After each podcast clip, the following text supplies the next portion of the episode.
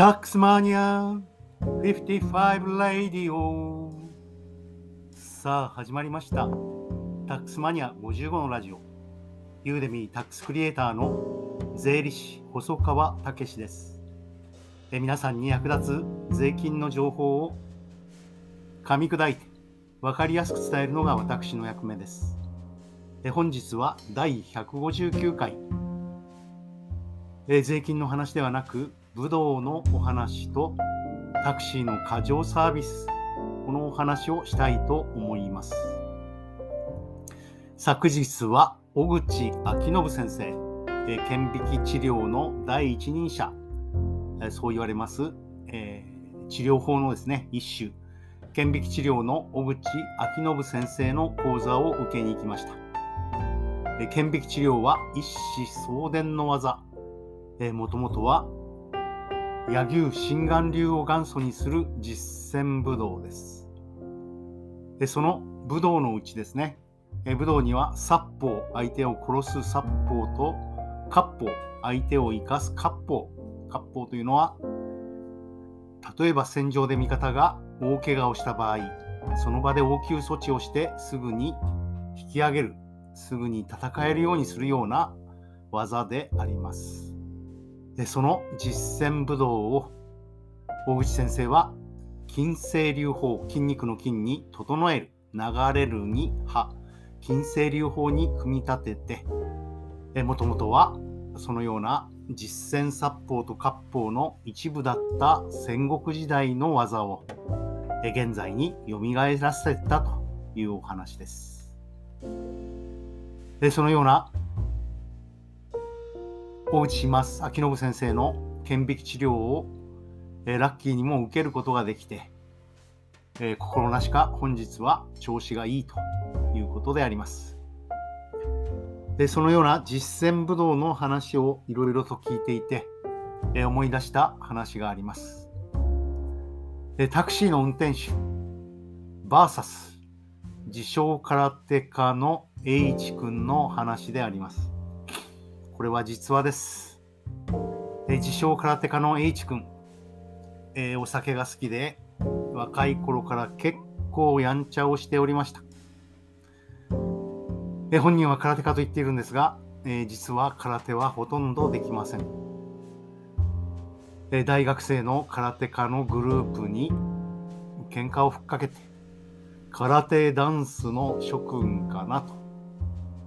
えー、このような暴言を吐いてボコボコに殴られたのが H 君であります。でそんなことばっかりやってるもんですからそしてお酒が飲むと必ずハメを外すので、え、昔の知り合いに会うと、えー、面倒なことが起こることも少なくないんですね、えその H 君に、え一回り以上若いガールフレンドができたと、え連れてきたことがありました。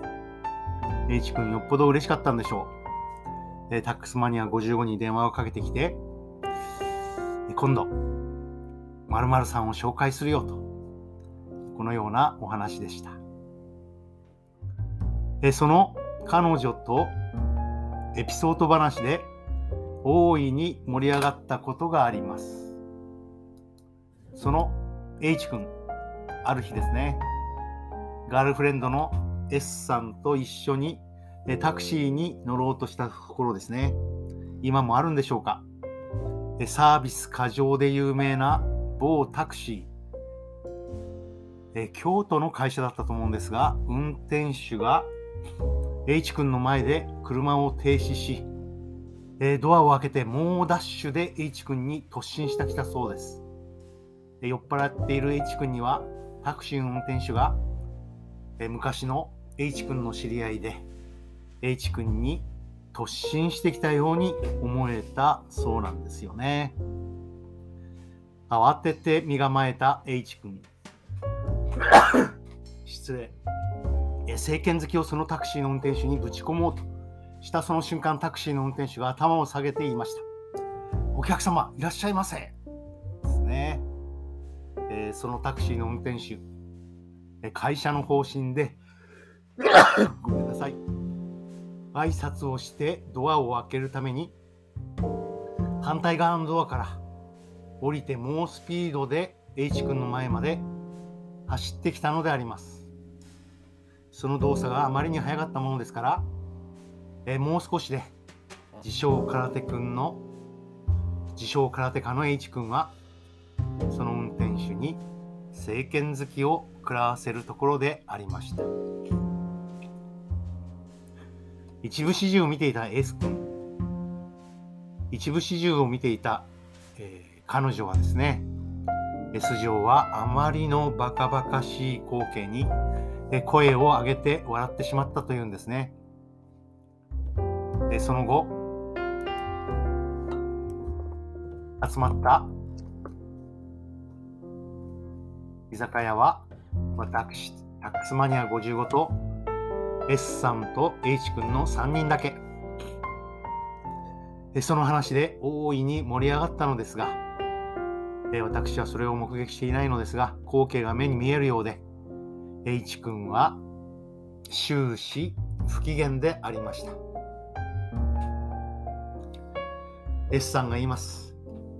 あんたバカね。ほんとバカね。H 君が答えます。って正当防衛だろう ?S さんが答えます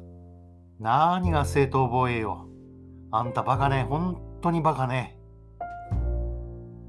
えー、その事件があった夜は大いに盛り上がったんですが、えそれが原因かどうかは分かりません。え2人はすぐに別れたと聞きました。H さんどうしてるんでしょうか ?S さん、背の高い綺麗な子でした。もう結婚して子供もいるのかもしれませんね。え話を小口昭信先生の話に戻します。一子相伝の顕微鏡治療は、それ以外の大怪我も大昔は担当していたそうです。例えば、戦場での複雑骨折、大怪我で動けないというような時、骨継ぎですね。骨と骨を、まず肉を切って、飛び出した骨を元の場所に戻して、その骨と骨をですね、柳の枝でつなぐんですね。でこれは、えもともとその顕微鏡治療として伝わる手法で、えなんと、明治の初期までそのような治療が行われてきたそうです。私も実はその治療は聞いたことがあって、柳というのは不思議なことに人間の体の中で溶けて、害を及ばさないというんですよね。そして柳の枝で、まああまり楽しい話題ではありませんが、遊郭で子供ができてしまった時、え子供を下ろすのに柳の枝を使って、えー、それは柔術師ですね。その柔術師が、えー、子供を下ろすことをやっていたというようなことを聞いたことがあります。えつまり、戦場で発達した割烹はですね、殺法と対になる、え技術でして、え残念ながら一子相伝、え口述で弟子に伝えていくもんですから、その弟子が出来が悪いとすぐその流派は廃れてしまう。そして、江戸時代の東海道五十三次にはですね、その割烹の流派が53以上あって、そしてさらにその53の流派はですね、柔術、槍の槍術ですね。そして剣術、そして体を治す剣引きとあんまに分かれていったそうです。剣引きは廃れてしまったんですが、あんまと柔道制服はですね、明治時代に法律ができて残りました。え残念ながら西洋医学と取り入れたことによってえ日本の伝統医療というのはえほとんどなくなってしまったんですが、え大口昭信先生はそれをえ元の形に戻して実践しているというお話です。え本日はえ実践武道とえタクシーの過剰サービスそしてそれに反応した H 君呆れ果てた S さんの話をしました。タックスマニア55レディオ最後まで聞いてくれてありがとうございます。また聞いてくださいね。